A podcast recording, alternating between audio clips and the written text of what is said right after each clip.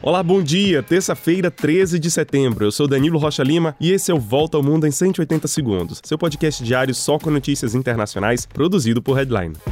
Olha, antes de começar, eu quero agradecer a cada um de vocês que nos escutam. Esse é o nosso episódio de número 100. Isso mesmo, tempo passa rápido. Muito obrigado e que venham mais. E para isso, não deixe de compartilhar nos seus grupos de conversa e redes sociais. Então vamos lá. Começamos o dia com notícias da guerra na Ucrânia. O conflito entra realmente numa nova etapa depois do contra-ataque lançado pelos ucranianos. O presidente Volodymyr Zelensky anunciou que 6 mil quilômetros quadrados de território foram recuperados desde o início da contraofensiva este mês. Os ucranianos avançam principalmente no leste e no sul do país. No nordeste ucraniano, na região de Kharkiv, tropas de Kiev já chegaram até a fronteira russa. A proporção de terreno recuperado pelos ucranianos é de 7% em relação ao que foi tomado pelos russos. Apesar desse tamanho do avanço, ainda falta muito caminho para percorrer até se falar em vitória.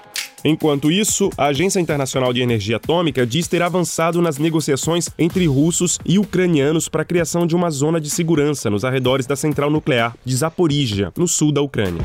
E por causa da crise energética e a inflação causadas em parte pela guerra na Ucrânia, a maior economia da Europa se prepara para entrar em um período de contração da economia. A Alemanha pode ter uma queda no seu PIB no início do ano e entrar em recessão já a partir do primeiro semestre de 2023. O país é altamente dependente do gás russo e busca outras alternativas, principalmente à medida que o inverno se aproxima no hemisfério norte. No Reino Unido, o caixão da Rainha Elizabeth II foi velado em Edimburgo, na Escócia. O corpo será transportado hoje para Londres, onde os súditos poderão prestar as últimas homenagens a partir de amanhã e até a próxima segunda-feira, dia do funeral de Estado. E um foguete não tripulado da companhia Blue Origin, do bilionário americano Jeff Bezos, caiu logo após a decolagem nos Estados Unidos. Depois de 23 missões, essa é a primeira vez que acontece um acidente com esse tipo de foguete, o que representa um duro golpe para essa empresa de turismo espacial.